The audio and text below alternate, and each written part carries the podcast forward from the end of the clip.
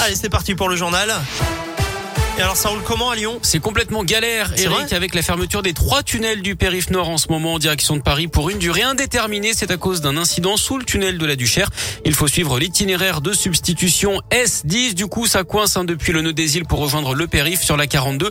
Du monde également de la porte de Cusset jusqu'au viaduc du Rhône. Un peu de monde également à l'entrée du tunnel sous Fourvière en direction de Paris depuis le musée des Confluences et puis sur la 46 Sud entre Corba et le nœud de Manicieux là aussi en direction de Paris.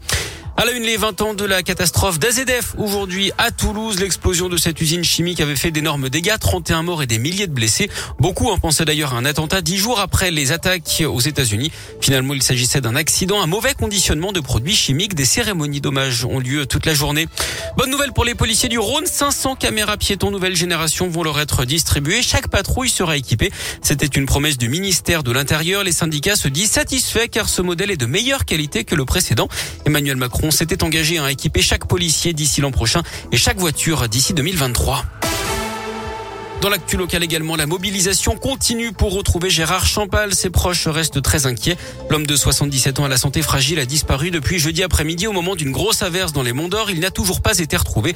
Les recherches sont menées à la Croix-Rousse à Lyon et remontent maintenant dans l'Ain sur l'axe Saint-Romain au Mont d'Or en Berrieux d'Azergue où vit un membre de sa famille. Deux moines interpellés près de Lyon. Ces deux hommes sont soupçonnés d'avoir voulu mettre le feu à des antennes relais à Saint-Forgeux et Ancy. Ils ont été arrêtés la semaine dernière.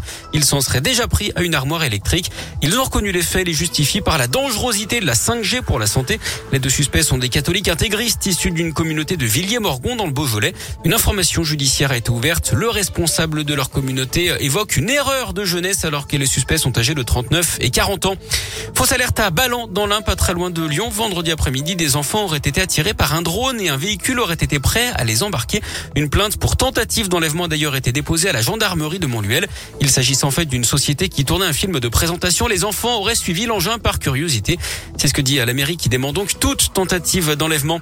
Les suites de la crise des sous-marins et ce contrat français de 50 milliards d'euros torpillé par les États-Unis, l'Australie et la Grande-Bretagne. La présidente de la Commission européenne a pris la défense de la France en jugeant inacceptable la manière dont elle avait été traitée. Joe Biden, le président américain, doit d'ailleurs s'entretenir dans les prochains jours au téléphone avec Emmanuel Macron. En attendant, un conseil de défense sur la question est prévu aujourd'hui à l'Elysée. Du sport du foot et les éliminatoires au mondial féminin. Les Françaises jouent en Slovénie ce soir à 21h. Et puis du tennis avec l'Open de Moselle à Metz. Et un choc ce soir entre l'espoir français Hugo Humbert et l'ancien numéro 1 mondial, l'Écossais Andy Murray. Et puis un mot de Caroline Garcia sortie dès le premier tour hein, du tournoi d'Ostrava en République tchèque. La lyonnaise battue par la russe Potapova, 92e au classement WTA.